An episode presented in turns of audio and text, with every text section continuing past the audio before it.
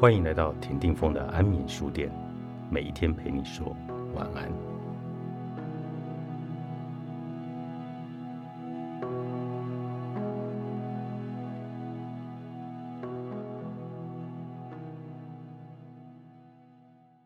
当我们被一个人吸引时，我们会对这个人敞开心扉，信任他。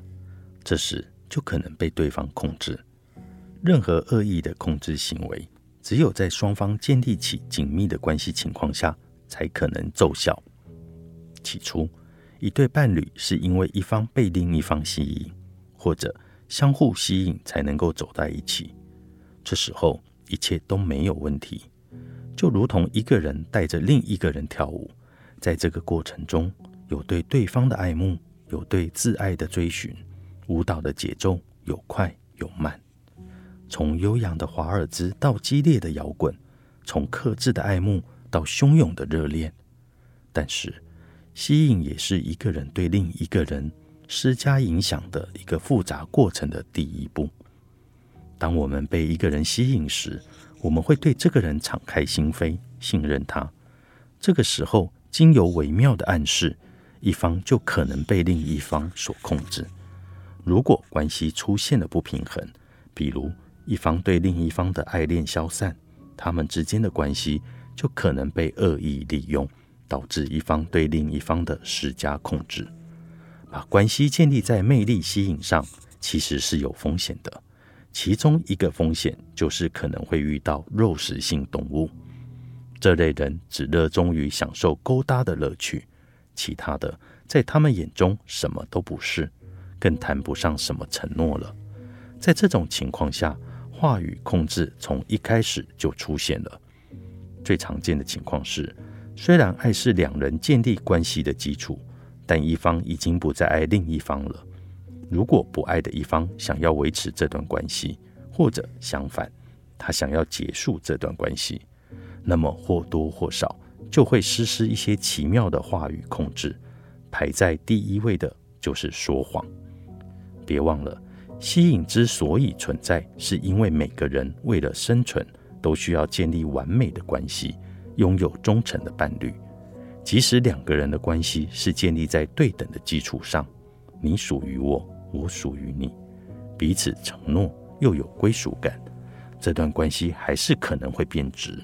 最终，其中一个人会想要离开他的伴侣，尽管这会牵涉到社会、家庭。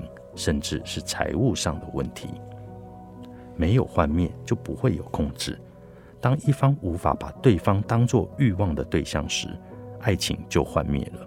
幻灭最常见的就是出轨。幻灭这个词听起来很消极，容易让人联想到愤怒、绝望，甚至背叛等感觉。事实上，这个词的意思是不要再被幻象所迷惑。这其实是一件好事。人类是尊重并恳求真相的，不敢走幻象，我们就看不到真相，我们就会像被禁锢的囚徒，永远无法得到真正的平静与满足。亲密关系能够驱散我们对爱的幻想。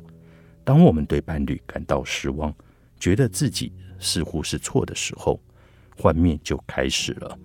或许我们身边的这个人。并不是我们快乐的源泉。一开始，我们也许会觉得选错了伴侣，而想要再找另一个。但是，只要有所期望，就会有失望。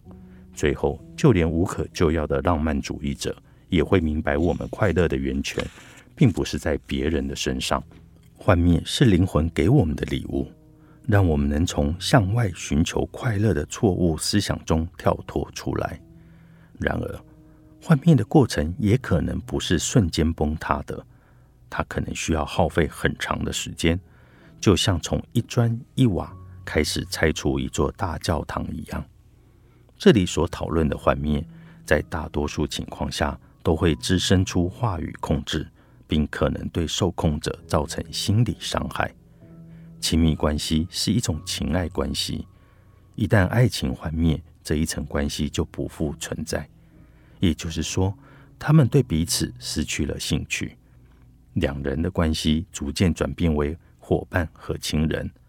这种对于亲密关系和家庭关系的混淆，是导致两个人幻灭最常见的原因。